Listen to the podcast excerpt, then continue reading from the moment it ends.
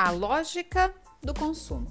Olá, bem-vindo, bem-vinda a mais um podcast Dica de hoje. E a pedidos, vamos continuar então as recomendações de leitura.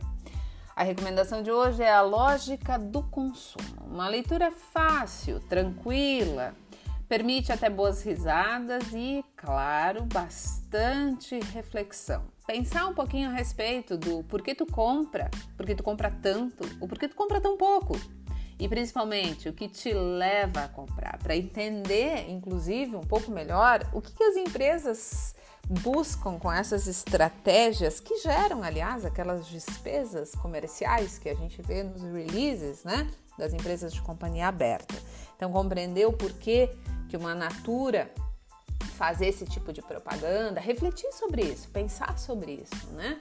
Ou a Renner, ou então por que que Carrefour ou CIA, sei lá quem tá fazendo propaganda no Big Brother, porque eu não assisto, né? Mas enfim, sei que faz bastante sucesso.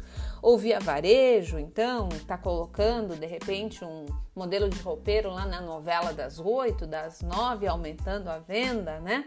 Eu quero citar um único trecho bem curto desse livro e, se vocês gostarem, vocês podem então posteriormente proceder à leitura da obra inteira.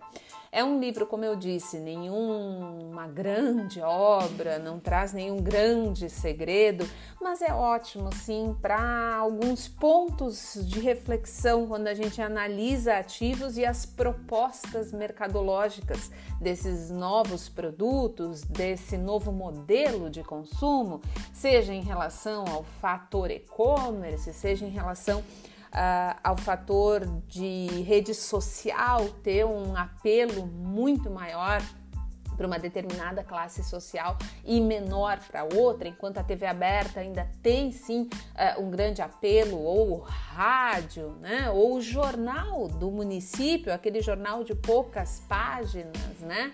Enfim, o trecho do livro diz o seguinte: abre aspas. Outro motivo pelo qual a beleza nem sempre vende é o simples fato de que nós, como consumidores, estamos muito mais propensos a nos identificar com pessoas que se pareçam mais conosco e menos com Scarlett Johansson. Pense a respeito. Digamos que você seja uma mãe que está querendo comprar um carro novo. Você vê o anúncio de um Audi conversível dirigido por uma modelo de vinte e poucos anos.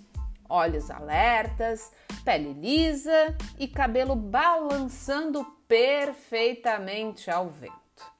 Depois, você vê o anúncio de um Subaru Outback com uma mulher mais velha, menos atraente e ligeiramente descomposta. Culpa, sem dúvida, de uma programação intensa de tarefas domésticas, idas à escola, lições de violoncelo e jogos de futebol ao volante. Qual você escolhe? Talvez no fundo você queira o Audi, mas no final escolhe o Subaru, porque pensa consigo mesma. Aquela mulher se parece mais comigo, mais especificamente ainda que diabos uma atriz bonita tem a ver com carros, estradas e economia de combustível? Fecha aspas.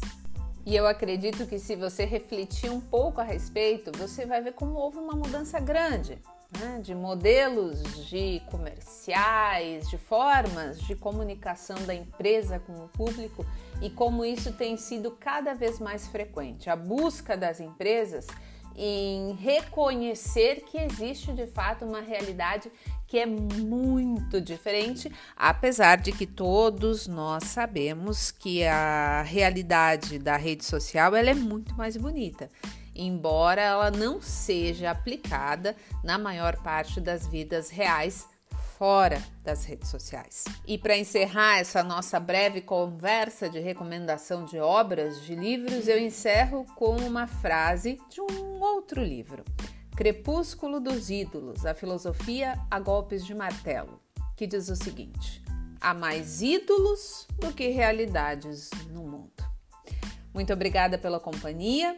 Eu encerro a nossa conversa por aqui E lembrando sempre que, se você quiser, a gente se vê no próximo podcast. Um abraço!